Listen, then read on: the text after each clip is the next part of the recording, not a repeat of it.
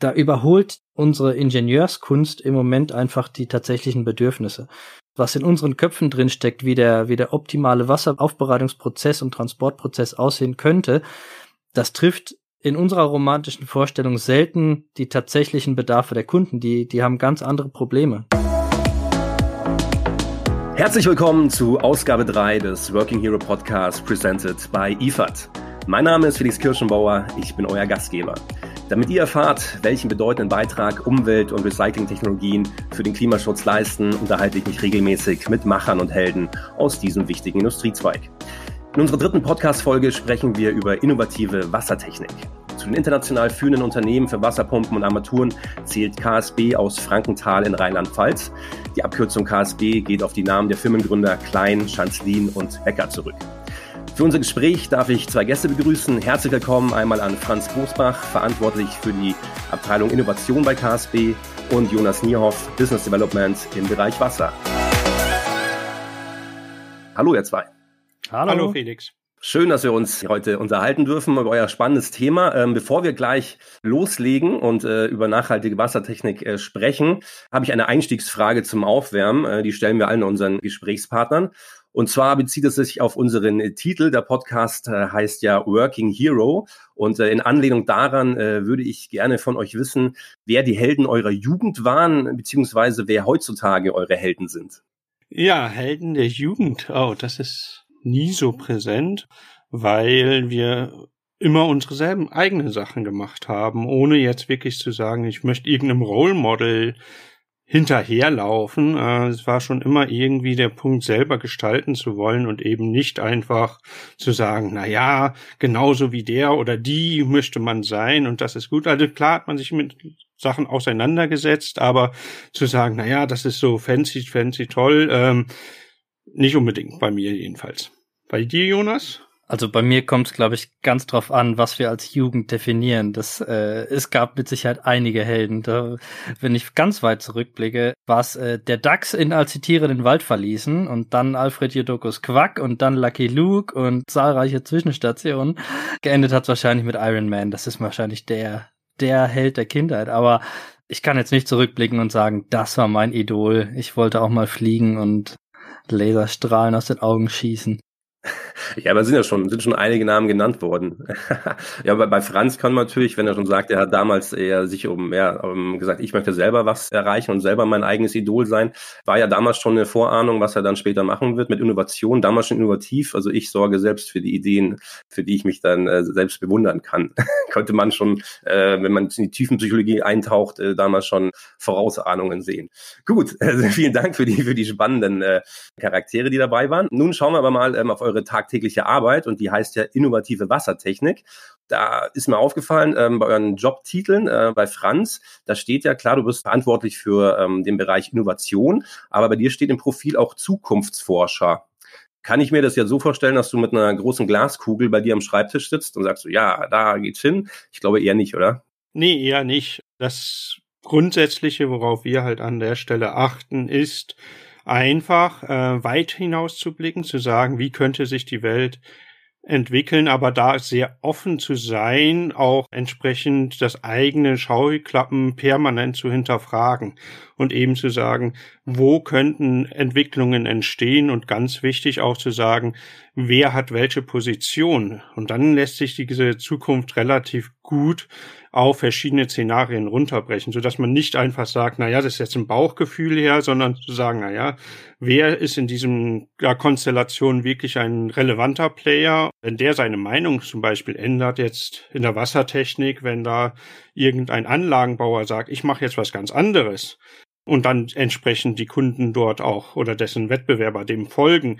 ändert sich das gesamte Spielfeld. Aber das ist natürlich genau die Punkte, die wir dann beobachten, zu sagen, wo ändert sich denn das Spiel, in dem wir alle mitspielen.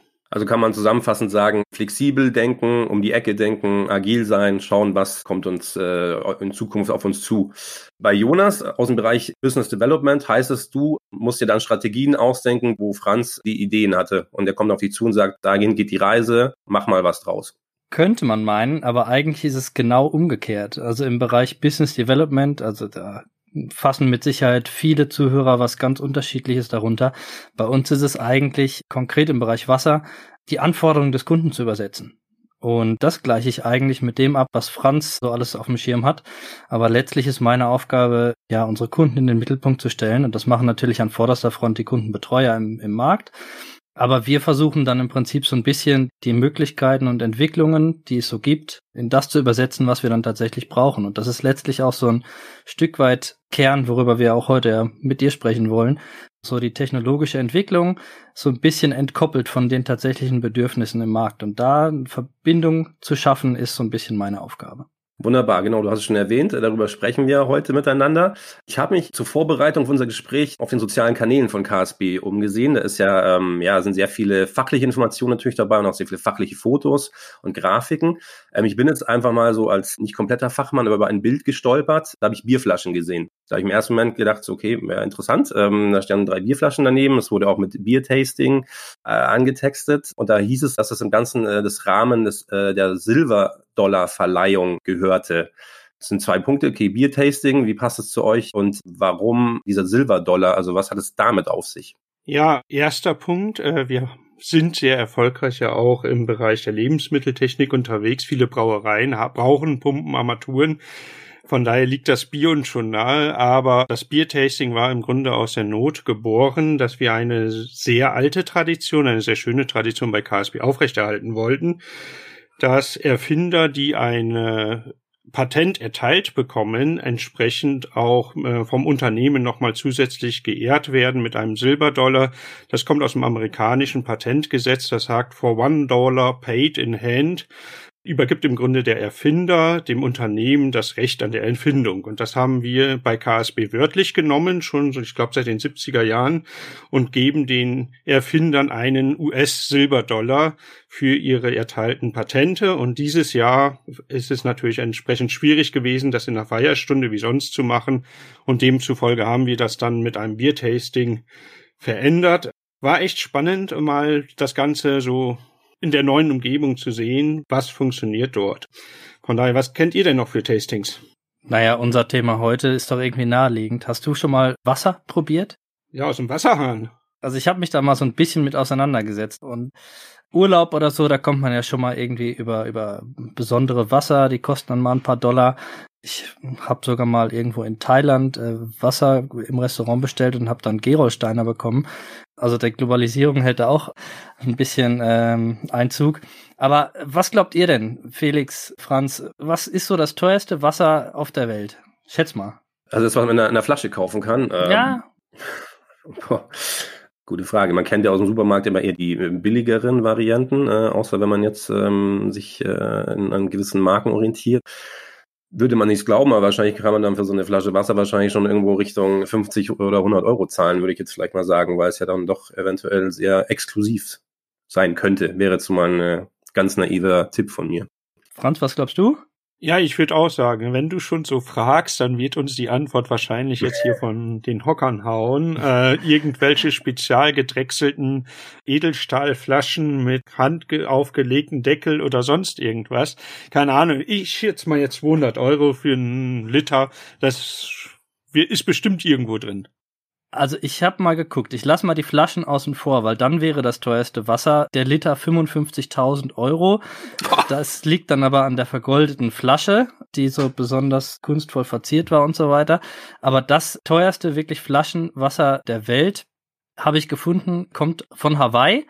Der Liter für 320 Euro. Wobei, da steht noch dazu, es ist ein Wasserkonzentrat. Also es wird zum Trinken. Wasserkonzentrat. Oh, das wird jetzt echt spannend. Ist dann mehr Salze oder weniger Salze drin? Also wie auch immer es konzentriert wird, es soll zum Trinken mit üblichem Mineralwasser gemischt werden. Ähm, und auf Nummer zwei kommt dann ein Mineralwasser aus Japan, äh, aus der Region, wo auch die Kobe-Rinder herkommen. Das kostet dann nur noch 160 Euro. Ja. Das Aber immerhin, ja. also wenn wir in Deutschland von Kubikmeterpreisen ein, zwei Euro Wasser gehen, dann ist das natürlich eine hervorragende Gewinnspanne, ne? wenn man dann entsprechend Bottled Water überhaupt in den Markt bringt. In, gut, wir können es uns aber auch leisten, ne? ähm, muss man auch so rumsehen. Also wie viel das Wasser dann noch kann, stand jetzt nicht dabei. Ich bezweifle, dass es Krebs heilt oder Viren tötet.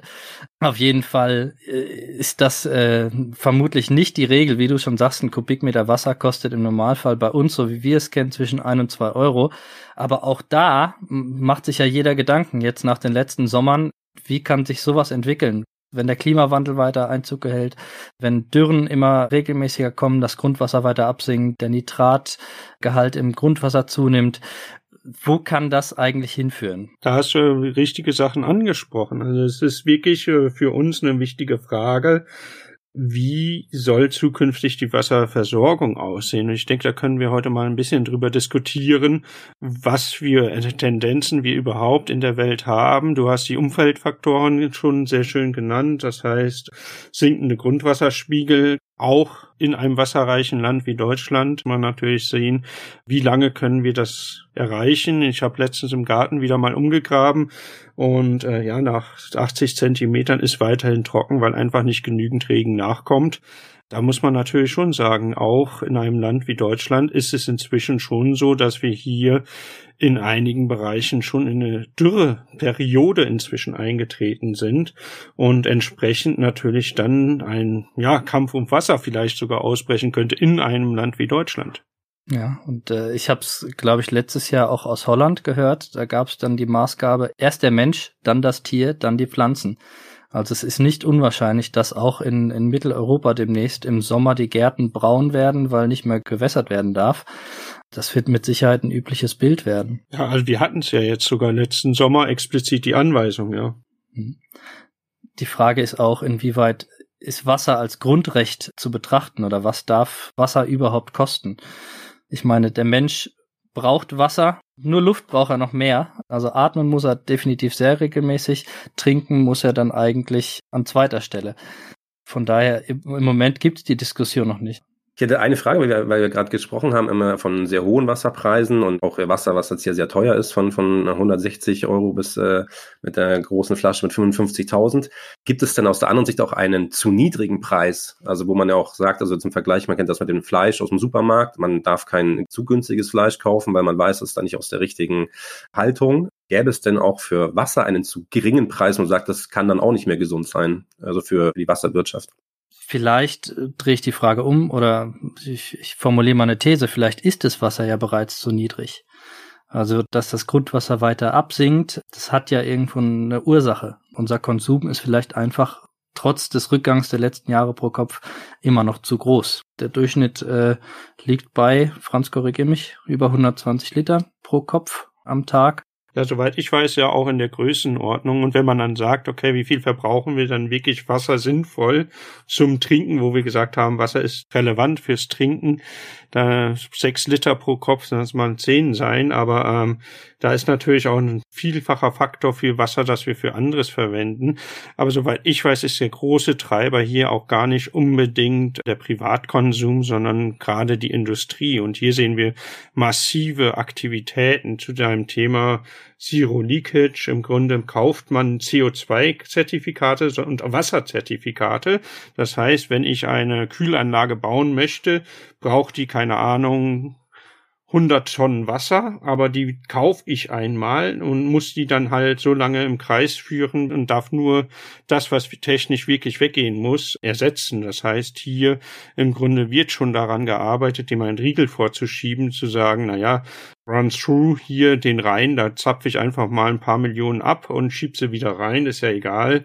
Und im Sommer, wo wir das Thema hatten, ist es ja auch schon so, dass diese Drosselung am ehesten die Industrie trifft. Das heißt, die muss ihre Kraftwerke runterfahren, weil sie die Flüsse zu warm machen und andere Punkte trotz des Wassersparens, was ja schon, keine Ahnung, ich kann mich nicht erinnern, dass es nicht Thema war, da sind wir jetzt schon viele Jahrzehnte unterwegs, aber ich denke, da wird noch uns einiges begegnen, wenn die Entwicklung halt entsprechend so anhält mit höheren Temperaturen, sinkenden Grundwasserspiegeln. da muss man natürlich sagen, als Pumpenhersteller haben wir natürlich da auch immer auch von profitiert, größere Brunnen, tiefere Brunnen. Und diesen Trend ähm, sehen wir immer noch an einigen Stellen der Welt, aber er beginnt sich umzukehren. Das heißt, es geht eben nicht auf Pumpe, was rauskommt, sondern kann ich, wenn ich jetzt pumpe, in zehn Jahren immer noch pumpen. Das heißt, wir sehen dort wirklich Entwicklungen, wie kann ich die Grundwasserlevel nachhaltig bewirtschaften, das heißt nicht mehr herauszunehmen, als wirklich geht, oder, und das ist, finde ich, ganz spannend, dann wieder als Mensch einzugreifen, zu sagen, wo muss ich Wasser aktiv in die Erde einspeisen, um dann in 10, 20 Jahren an der Stelle, wo die Brunnen sind, noch Wasser zu haben. Und das sind natürlich schöne große Pumpen mit hohem Druck, die man da braucht. Das gefällt uns natürlich. Nochmal über, über den Preis. Was wäre denn nun mal theoretisch, wenn das Wasser jetzt 1000 Euro pro Kubikmeter kostet? Das würde diese Entwicklung doch rasant beschleunigen. Mal abgesehen von den Einschnitten, die wir im Alltag spüren würden. Wahrscheinlich wird niemand mehr duschen und im Prinzip nur noch das Nötigste tun und wahrscheinlich das Trinkverhalten würde sich ändern. Aber so Entwicklungen, die wir jetzt weltweit sehen, dass, dass das Poo-Water dezentral aufbereitet wird zur Nutzung für im Prinzip da, wo es reicht. Also alles, was man nicht trinkt, das muss auch nicht überall den gleichen Qualitätsstandard erfüllen. Das würde im Prinzip diese Entwicklungen weltweit massiv beschleunigen. Das heißt, dieser Preis und die Entwicklungen, die werden auch uns als Pumpenhersteller die nächsten Jahre ja direkt beeinflussen und äh, das Ganze drumherum in den Entwicklungsaktivitäten unserer Partner, unserer Kunden äh, nachhaltig beeinflussen. Seht ihr es als realistisch ein, dass es irgendwann mal äh, 1000 Euro pro Kubikmeter kosten kann? Oder also, sagen wir mal, vielleicht in 50 Jahren oder vielleicht auch schon in 10? Oder ist es wirklich sehr, jetzt mal eine, ja, mal eine äh, Dystopie einfach mal geäußert, um kein Schreckensszenario aufzubauen, aber um bewusst zu machen, dass es halt, so wie es jetzt ist, nicht weitergehen kann? Um ein Bewusstsein zu schaffen, ist mit Sicherheit mal eine interessante These, aber also aus meiner Sicht führt nichts dahin. Also wie ich eingangs schon sagte, sind die technologischen Entwicklungen den aktuellen Bedürfnissen weit voraus. Und gerade da gibt es wesentliche Schritte, die im Prinzip die nachhaltige Bewirtschaftung, den wirksamen Betrieb von Pumpen, von Netzpumpen, aber auch die nachhaltige Einspeisung von Wasser ermöglichen. Und da sehe ich einfach die Schwerpunkte der nächsten Jahre. Das heißt, ähm, wir sehen in der Welt äh, schon viele Konzepte, die umgesetzt werden. Wie gesagt, Poolwater aufbereiten, äh, Schwammstädte, die im Prinzip Wasser speichern. Wie gesagt, auch abnehmende Wasserverbräuche pro Kopf. Plus alle Technologien, die es einfach jetzt auch von unserer Seite als Pumpenhersteller gibt. Hocheffiziente Hydrauliken, hocheffiziente Motoren, angepasste Drehzahlen, alles, was diesen Betrieb ermöglicht, sorgt natürlich nachhaltig auch für eine effizientere Bewirtschaftung und damit auch zur, zur kosteneffizienten Fahrweise. Und äh, das legt sich alles auf die Wasserkosten um. Wir reden ja auch sehr viel von, ähm, dass es ja Wassermangel gibt in vielen Ländern, die jetzt nicht vielleicht äh, zum, zum zentraleuropäischen Bereich gehören, ähm, wo dann auch vielleicht dann eher auch ähm, auf lange Sicht auch irgendwie Flüchtlingsströme entstehen können, weil die Suche nach Wasser ist. Gibt es einfach dieses Thema, dass Wasser irgendwann ja so eine so eine Mangelware wird, weil sich auch jemand Stichwort Privatisierung sich einfach das sichert. Kann das überhaupt sein, dass es privatisiert wird, dass es nicht öffentliches äh, Grundrecht oder Grundzugang da ist, beziehungsweise ähm, was dann die Folgen daraus genau sind? Also Privatisierung sehen wir ja heute schon ganz aktuell in allen Ländern der Welt, maßgeblich Veolia, Suez, die großen Betreiber sind weltweit aktiv. Das ist letztlich private Wasserwirtschaft. Ihr Produkt ist Wasser, die müssen ihre Margen in der, in der Wasseraufbereitung und im Transport erzielen. Letztlich sehe ich das aber auch als Chance. Denn wer als Geschäftsmodell Wasser verkauft, der muss auch dafür sorgen, dass das kostengünstig bereitstellt. Im Prinzip Kosten und Preise sind ja die zwei Stellräder auf der einen Seite die Gefahr, dass die Preise irgendwann durch die Decke gehen, auf der anderen Seite die Chance, dass ein privater Betreiber mehr Wert darauf legt, kostengünstig zu fördern und aufzubereiten und alles nachhaltig und effizient zu betreiben. Also die zwei für und wider sehe ich hier in der Privatisierung. Unabhängig davon, was wir als Pumpenhersteller dazu beisteuern, uns ist es relativ egal, wer das Wasser fördert. Letztlich unterstützen wir natürlich mit Technologie jeden. Und da sehen wir auch in der kommunalen Wasserbereitstellung die gleichen Trends mittlerweile. Also da, wo vor einigen Jahren noch gesagt wurde, die Kosten werden eh umgelegt, wir hauen uns nachts die Speicher voll, egal was es kostet. Da wird heute von oben schon was ganz anderes vorgelebt. Und auch da gelten Richtlinien und CO2-Einsparungen und alle Maßnahmen, die wir im Prinzip auch in der Industrie schon sehen. Ja, wobei man hier wirklich zwei verschiedene Unterscheidungen treffen muss. Also wenn wir rein von einer öffentlichen Wasserversorgung sehen, ist natürlich das Thema nah. Ineffizient ist ja nur Steuergelder, wird umgelegt, interessiert ja eh keinen, Ineffizienzen und so weiter auf der einen Seite.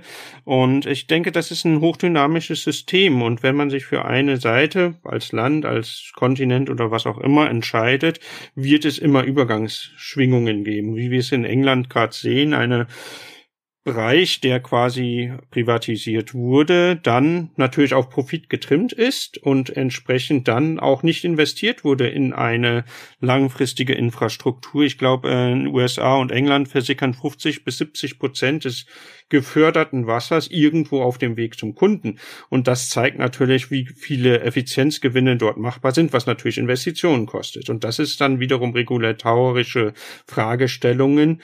Was will das einzelne Land, die einzelne Regierung wirklich setzen. Und in der Vergangenheit war eher der Punkt, bei öffentlichen Wasserversorgern auf Nummer sicher zu gehen, etwas zu große Systeme zu haben, die in Summe ineffizient waren, aber halt nachhaltig lange gelaufen sind an der Stelle. Ähm, Trinkwassernetze in Deutschland sind im Schnitt, keine Ahnung, über 70 Jahre, glaube ich, in der Breite alt mit den einzelnen Vertiefungen. Und ähm, das ist ein Gut, was ja schon investiert wurde. Und wenn man dieses Gut eben nicht verpreist bei der Privatisierung, ist das in den ersten Jahren eine Goldgrube.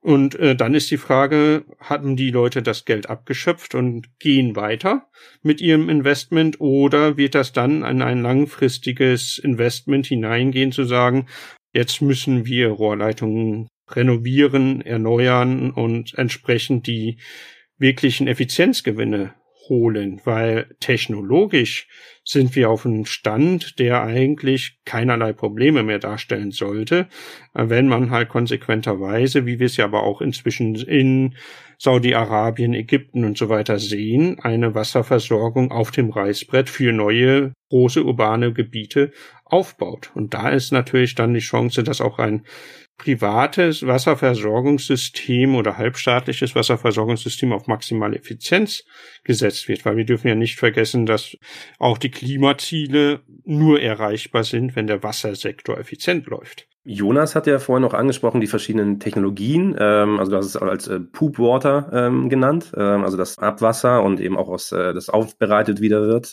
was ja eigentlich grundsätzlich so eine, ja, eine Basis ja auch ist für, für nachhaltige Wassernutzung. Ähm, da ist mir dieses Sprichwort eingefallen. Also es, im Englischen heißt es Don't eat where you poop, dass man eben ähm, sein Geschäft nicht dort verrichtet, wo man, äh, wo man auch zu essen oder zu wohnen pflegt. Wie genau kann man das eigentlich zu eurem alltäglichen Thema ähm, da die Brücke schlagen? Also wie passt das zusammen? ja, wo wollen wir hin? Wir wollen, dass die Menschen sauberes Wasser haben. Und historisch gesehen ist es relativ einfach. Das wissen schon die Pinguine auf der Antarktis. Ja, wenn ich irgendwo mal hingepinkelt habe und der Schnee ist gelb, dann sollte ich da halt nicht trinken oder essen an der Stelle. Und das zieht sich immer weiter über die verschiedenen Epochen, sag ich mal. Nicht umsonst sind eigentlich immer die Oberstadt und Unterstadt, ja. Das folgte immer der Schwerkraft und alles, was ich oben am Oberlauf entnehme, ist sauberer als weiter unten am Unterlauf, wo dann andere schon wieder hineingepinkelt haben, im wahrsten Sinne des Wortes.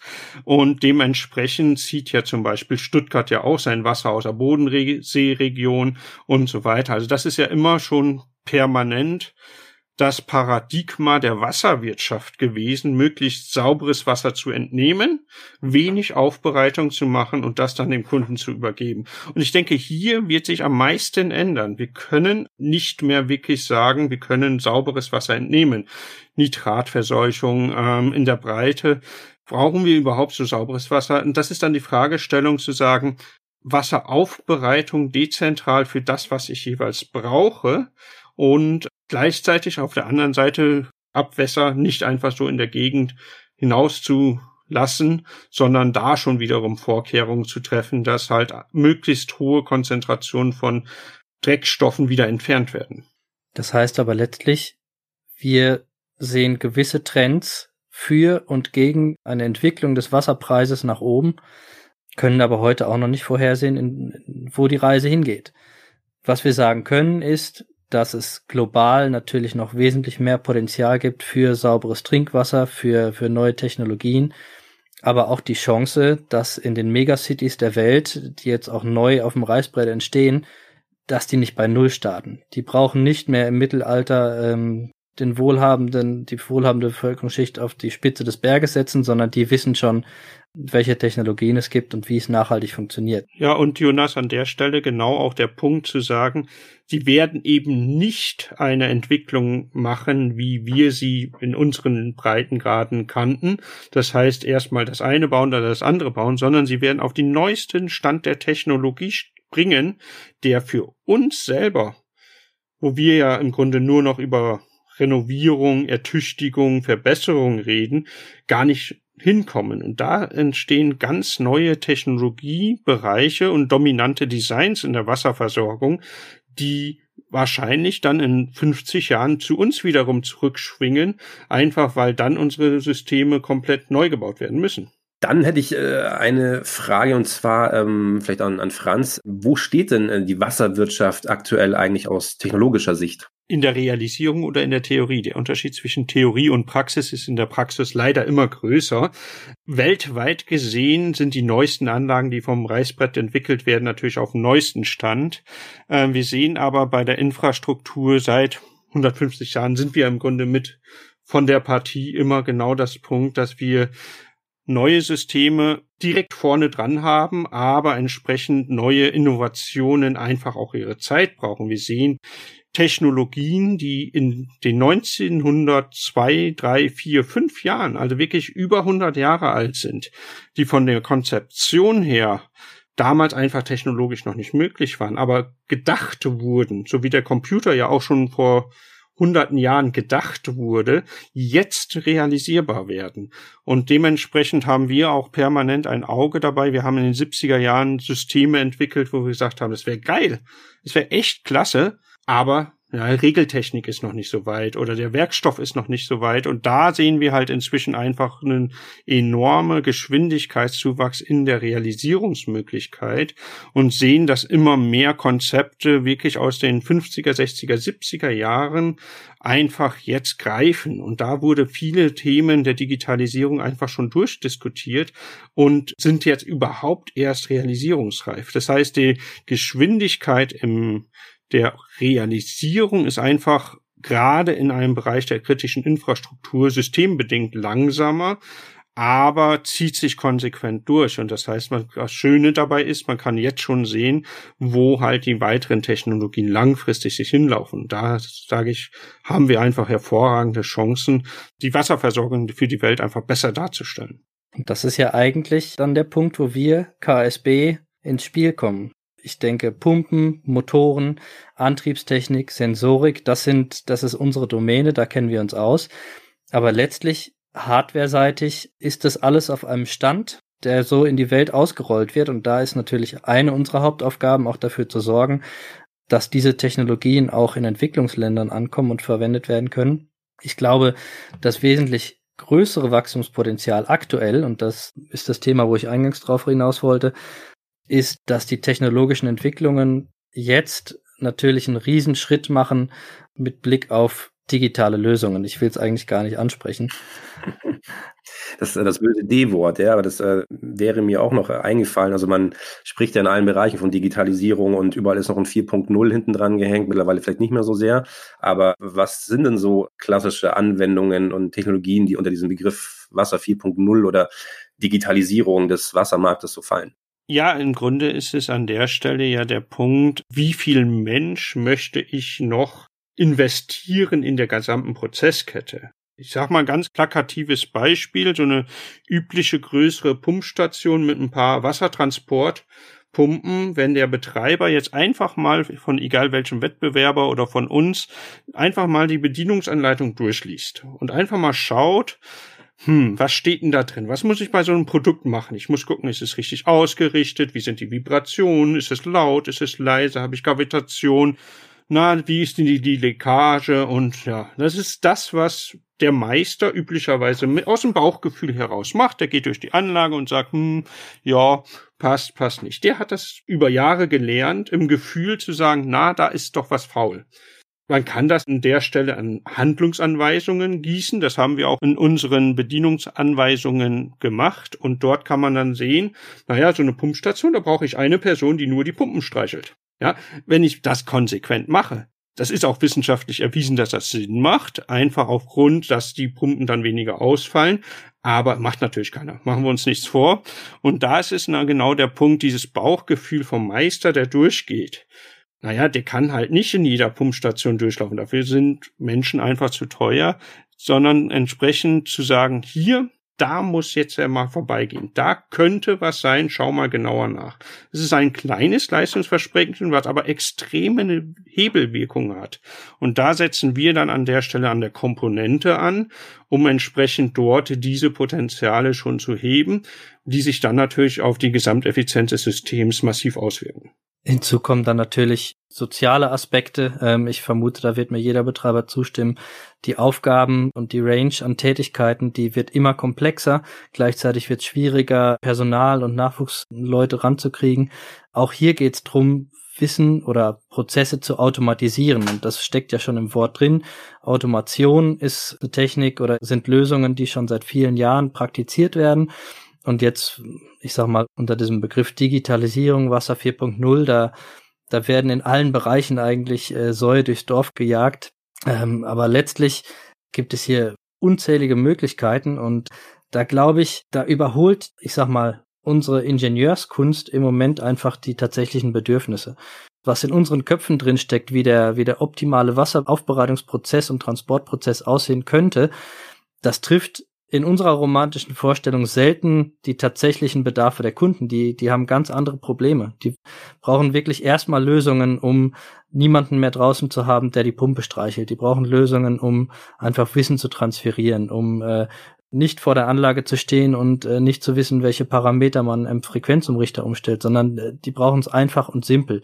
Und was die Technologie heute hergibt, es ist im Prinzip ganz, ganz vielfältig. Die optimale Aufbereitung, bedarfsabhängig in Echtzeit kontrolliert, ohne unnötige Reserven einzuplanen. Das ist oft was, was wir uns in der Theorie vorstellen, aber ähm, in den seltensten Fällen tatsächlich zur Anwendung kommt.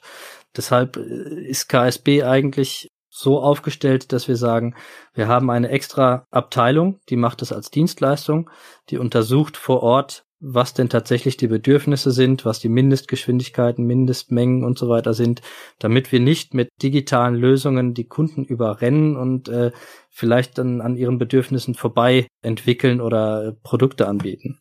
Das wäre meine Frage gewesen. Eigentlich kann man da so, ein, so eine Prozentangabe machen, so wie digital äh, die Wasserwirtschaft bereits ist ungefähr. Also wenn man sagt, man hat irgendwann mal dann 100 Prozent in irgendeinem paar Jahren oder, oder ist nahe dran, ist man da jetzt bei 10, äh, bei 20 äh, oder sind es schon mehr? Das ist ja doch eine sehr traditionelle Branche mit sehr viel äh, Hardware. Dann dauert es natürlich auch eine Zeit lang, bis Software sich da so etabliert dann. Also ich glaube, es kommt erstmal auf die Region an. Also ich meine, wir reden hier immer noch über kritische Infrastruktur. Da spricht man natürlich ungerne über Cloud-Lösungen, über Internetanbindung und so weiter. Trotzdem glaube ich, dass heute schon sehr viel mit Software optimiert und prozessiert wird.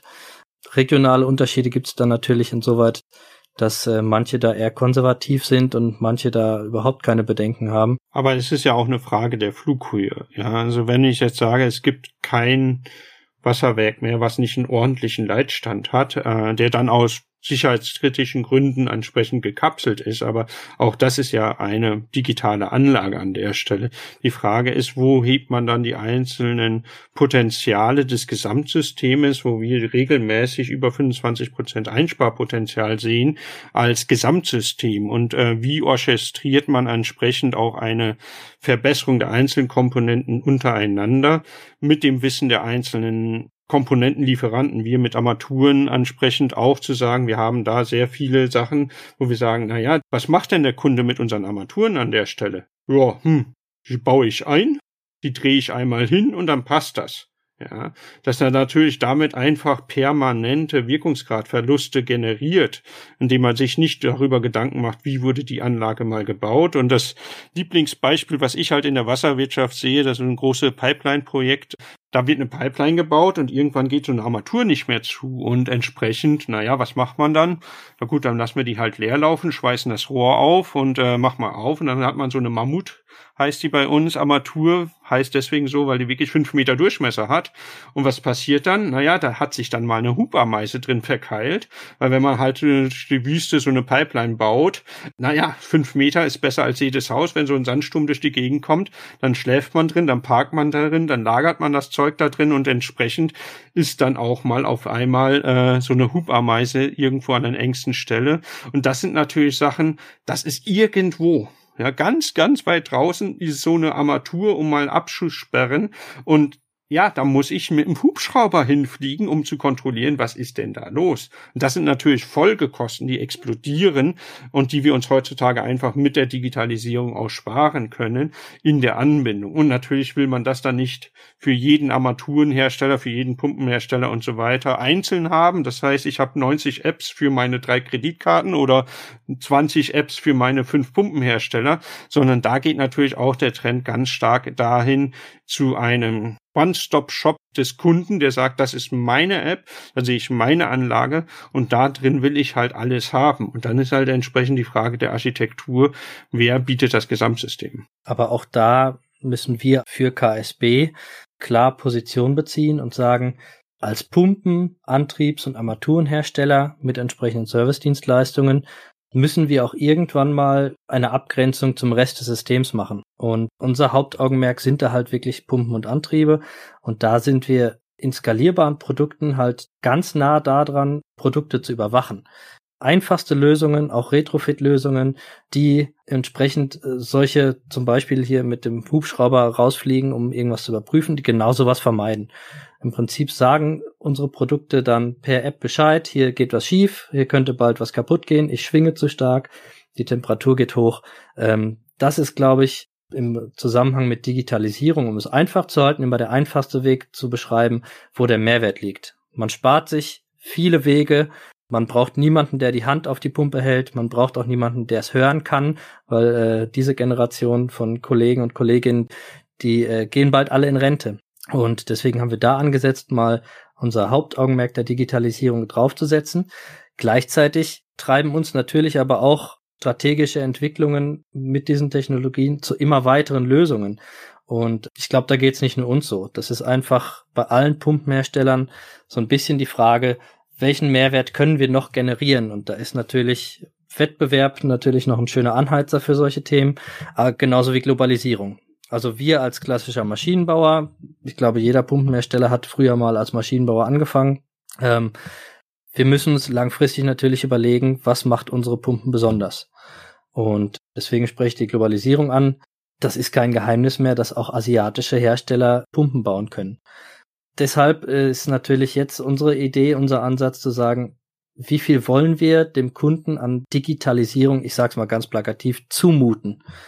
Denn ähm, du hattest es, Felix, vorhin auch schon angesprochen, das böse D-Wort ist in vielen Zusammenhängen erstmal noch verschrien und ein bisschen äh, gewöhnungsbedürftig. Aber auf der anderen Seite muss man natürlich sagen, egal in welcher Industrie man hinschaut, jeder und das muss man sich immer an der eigenen Nase als erstes fassen, redet von sich selber als ich bin voll digital und mein Kunde ist der Böse, der das nicht kann. Dann redet man mit dem Kunden und der sagt, ich würde ja so gerne, aber mein Stakeholder ist der Staat, der mag sowas gar nicht und ich bin kritische Infrastruktur oder meine Kunden wiederum, ne, diese Hausfrauen irgendwo, die wollen ja gar nichts mit Digitalisierung zu tun haben. Ich habe ja gar keine Chance. Und ich denke, das ist auch immer ein permanentes abwälzen. Everybody wants change, nobody wants to change. Ähm, und da, denke ich, steckt die große Chance auch da drin zu sagen, lasst uns gemeinsam über die gesamte Wertschöpfung einfach mal diskutieren, wo es hingeht. Wir sind einfach nur, in Anführungszeichen, erstmal aus der Ecke kommend, Pumpen und Armaturen. Wir dominieren viele Systeme, gerade in der Wasserversorgung, Pipelines, äh, Pumpstationen, aber auf der anderen Seite haben wir nicht das Gesamtsystem. Und da muss man einfach mal sagen, wie kommen wir zu einer gesamten Diskussion über die Wertschöpfungskette hinweg. Und dafür sind Fachgespräche auf Messen einfach auch was Spannendes, die uns leider jetzt auch fehlen, zu sagen, wo geht der gesamte Trend hin? Und wir kennen viele Technologien. Wir sehen weltweit auch entsprechend entstehende Trends, die das gesamte System einfach permanent verbessern. Wir müssen ja einfach sagen, wo kommen wir in Deutschland her, wo kommen wir in der Welt her und wie gut sind wir denn schon im Wasser im Verhältnis von vor 50 Jahren.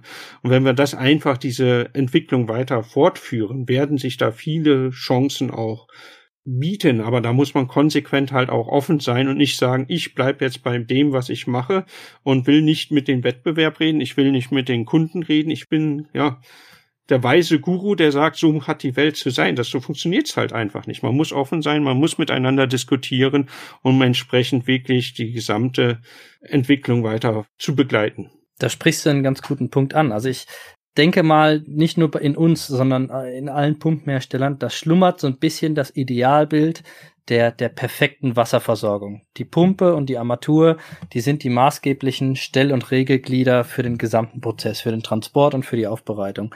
Und damit kennen wir uns aus. Seit 150 Jahren machen wir nichts anderes.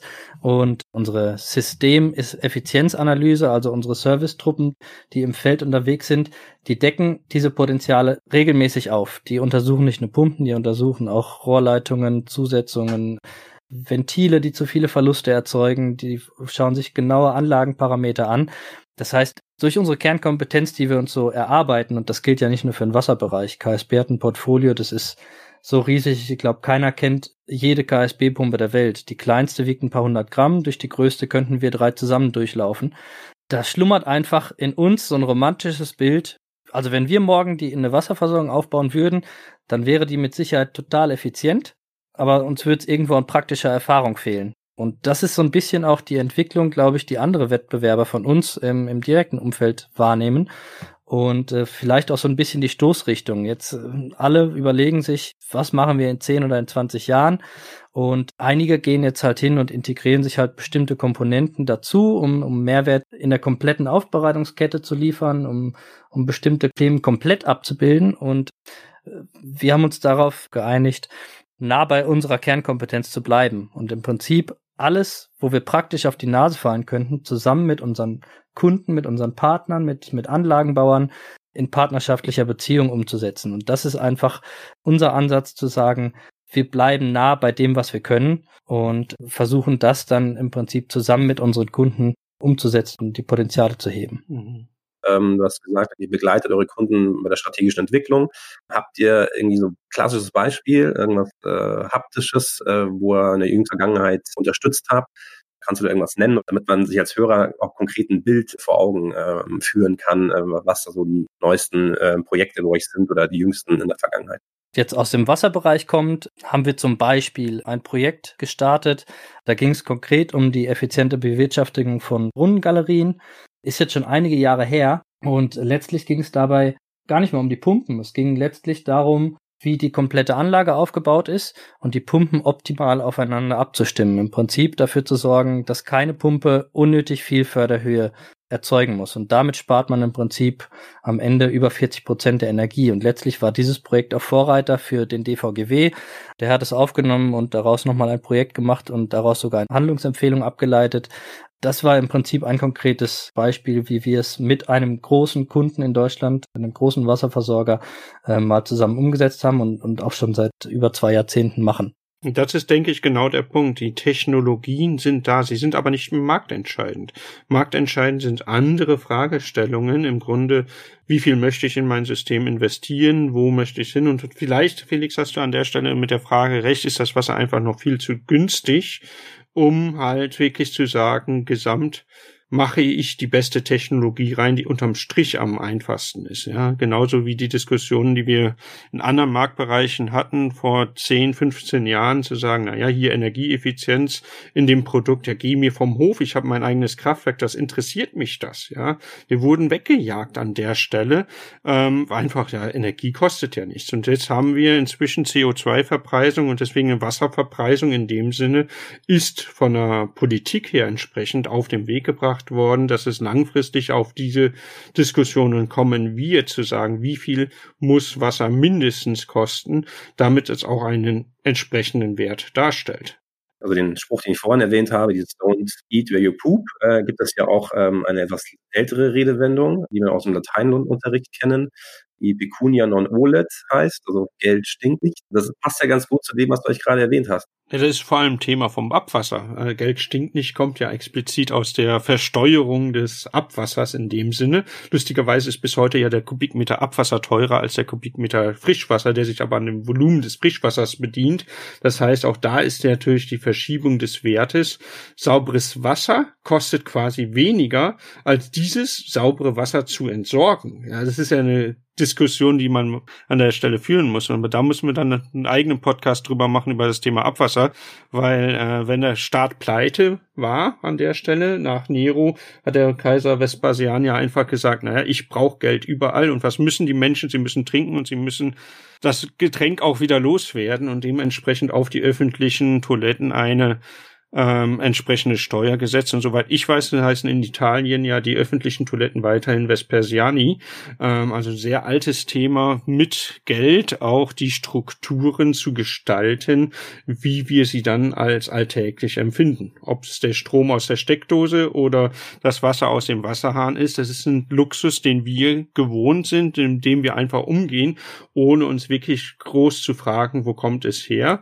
Dass da Business auf der einen Seite drin steckt, aber aber natürlich auch entsprechende Gefahren, wenn sie nicht verfügbar sind. Ähm, entsprechende Studien sagen ganz klar, der nächste Krieg wird mit Angriffen auf Wasserwerken gestaltet werden. Es gibt Angriffe auf Wasserwerke pro forma ähm, zu sagen, und das ist genau das böse D-Wort auf der anderen Seite. Ja, wenn ich das nicht richtig mache mit der kritischen Infrastruktur, kann ich sagen, na ja, es gibt keine Möglichkeit, eine Bevölkerung schneller in die Knie zu zwingen, als wenn ich die Wasserwerke abschalte.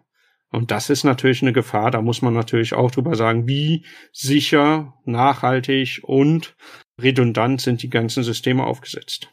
Ja, pass auf, dann lass uns doch einfach zu den Themen die nächste Folge gestalten. Felix, wenn du Zeit und Lust hast. Zeit habe ich immer, ja. Dann hören wir uns bald wieder. Auf jeden Fall. Ich möchte mich bis hierhin schon mal bei euch bedanken. Also, also ein sehr äh, spannendes Gespräch, also auch sehr viele Einblicke äh, von euch erhalten. Bevor wir uns, äh, uns zu dem Ende der dritten Folge des Working Hero Podcast presented by IFAD äh, nähern, habe ich noch zwei Fragen an euch. Wir hatten das eine schon vorhin so ein bisschen angeschnitten. Äh, einmal würde mich interessieren, so was sind für euch so die größten Herausforderungen für die Wassertechnik in den kommenden fünf Jahren? Also wir haben jetzt schon mal ein bisschen weiter gesponnen, ähm, der 1000 Euro Preis in, in 100 Jahren vielleicht. Aber was sind jetzt so wirklich, was direkt vor der Haustür liegt, äh, wo man dann die nächsten fünf Jahre drüber stolpert? Was seht ihr da am wichtigsten? Jonas, kurzfristig ist dein Thema. Ich glaube, kurz- bis mittelfristig sind natürlich die Herausforderungen die Nachhaltigkeit und die bessere Bewirtschaftung weil wir haben es jetzt die letzten drei Jahre gespürt, trockene Sommer, Dürren, sinkendes Grundwasser, das sind Themen, die muss man jetzt mit höchster Prio angehen. Da gibt es entsprechende EU-Richtlinien, die sowas unterstreichen und fördern. Ich glaube, da gibt es einfach viel Bedarf, vielleicht auch Infrastrukturen zu überarbeiten und Revisionen zu machen, aber auch die neueste Technologie umzusetzen. Aber das größte Potenzial, was ich sehe, und da bin ich überzeugt, dass es in den nächsten Jahren Einzug gewinnt, ist das böse D-Wort, äh, die digitale Technologie und Automation im Prinzip mit all seinen Möglichkeiten zu implementieren, weil einfach viel mehr Potenziale geschöpft werden können, wenn eine künstliche Intelligenz einen Prozess steuert. Da sind Zusammenhänge ersichtlich, auch ähm, in vorher, also im Forecast, äh, Predictive Monitoring oder auch ähm, ja bedarfsgerechte Optimierung von Anlagenteilen, wo früher klassisch ein- und ausgeschaltet wurde, wird morgen rauf und runter geregelt. Und das immer in Echtzeit und genau so viel, wie es gebraucht wird. Und da steckt ja, ich sag mal, in der Regel laut unseren Erkenntnissen zwischen 30 und 50 Prozent der Energie drin. Und die zu heben wird, glaube ich, die kurz- bis mittelfristige Aufgabe jetzt der nächsten Jahre. Da können wir ja gespannt sein, was uns dann äh, nächstes Jahr vielleicht schon als erste Innovation auf der IFAD ähm, begegnet. Und damit komme ich zu meiner abschließenden Frage. Nächstes Jahr hoffen wir natürlich stark darauf, dass die IFAD wieder vor Ort mit Ausstellern und Besuchern in München stattfinden kann. Und deshalb meine Frage an euch, äh, worauf freut ihr euch denn am meisten, wenn dann die IFAD wieder in München ist? Ja, Menschen treffen. Auf jeden Fall spannende Diskussionen mit unseren Kunden zu führen, wie sie sich jetzt aufstellen für die Zukunft, wie sie diese Zukunft sehen, weil das ist für mich einfach das Spannende, mit Menschen zu reden, was natürlich jetzt gerade einfach weniger wird. Man muss direkte Diskussionen anstoßen, man muss direkt mit Leuten einladen, aber genau diese Zufallsbegegnungen und Innovation hat immer was mit Zufall auch zu tun, die können wir gar nicht so bewusst steuern. Und so eine Messe ist immer ein wunderbarer Inkubator, um zu sagen, hier, da passiert was, den kenne ich gar nicht. Ah, das ist ja spannend, was macht ihr überhaupt? Ja? Und diese Zufallsbegegnungen, diese Diskussionen, die fehlen einfach gerade und da freue ich mich einfach drauf. Ja, ganz genauso. Also die IFAD ist äh, immer mein persönliches Highlight. Wir haben immer einen riesigen Messestand, riesigen Zulauf. Auch als Standteam ist es nie langweilig. Wir waren dieses Jahr schon alle angefixt und heiß und dann äh, traurig, dass verschoben wurde, noch trauriger als abgesagt wurde. Mir fehlt einfach der Kontakt zu unseren Kunden oder auch Nicht-Kunden, die vorbeikommen, mit denen einfach mal in ein Gespräch zu kommen, ein Bierchen zu trinken. Wie viele Biere bieten wir denn nächstes Jahr an, wenn du sagst, ne? Wir haben mit einem Biertasting angefangen, jetzt müssen wir vorlegen. Oder wie viele Wasser? Oh, Wasser, das ist eine gute Idee. Das sollten wir mal dem Team sagen. Ja, aber das ist ein äh, wunderschönes Schlusswort. Und wie gesagt, also ich freue mich sehr darauf, äh, nachdem wir uns heute ja nur über, über Kamera äh, digital äh, gesehen haben und äh, miteinander sprechen, freue ich mich dann auf ein reales Treffen in München. Gerne mit Biertasting oder Wassertasting. Da bin ich äh, ganz offen. Hauptsache, man sieht sich mal wieder und kann mit irgendwas in der Hand anstoßen. Das ist das Wichtigste. Vielen Dank für das Gespräch an Franz Bosbach und Jonas Niehoff von KSB. Vielen Dank, ihr zwei. Danke, Felix. Bis bald. Und äh, mehr zum Unternehmen bietet natürlich die Website ksb.com und alle Infos rund um die Weltleitmesse IFAD gibt es auf ifad.de. Für euch, die ihr zugehört habt, haben wir die Links zu den Webseiten auch nochmal in die Show Notes äh, zusammengefasst. Wenn ihr Fragen an uns oder unsere Gäste habt oder vielleicht auch mit eurem Unternehmen selbst einmal Teil des Working Hero Podcasts sein möchtet, dann schreibt uns gerne eine Mail an workinghero at messe-münchen.de. Das war Folge 3 des Working Hero Podcasts presented by IFAD. Vielen Dank an Maniac Studios aus Berlin für die Produktion. Danke an alle Hörerinnen und Hörer fürs Dabeisein. In der nächsten Ausgabe beschäftigen wir uns mit der Firma Ärzten Digital Systems und datenbasierten Lösungen im Bereich der Wasserwirtschaft. Wenn ihr das nicht verpassen wollt, dann abonniert Working Hero auf Apple Podcasts, Spotify und überall, wo es Podcasts gibt. Bis dahin, alles Gute und auf Wiederhören.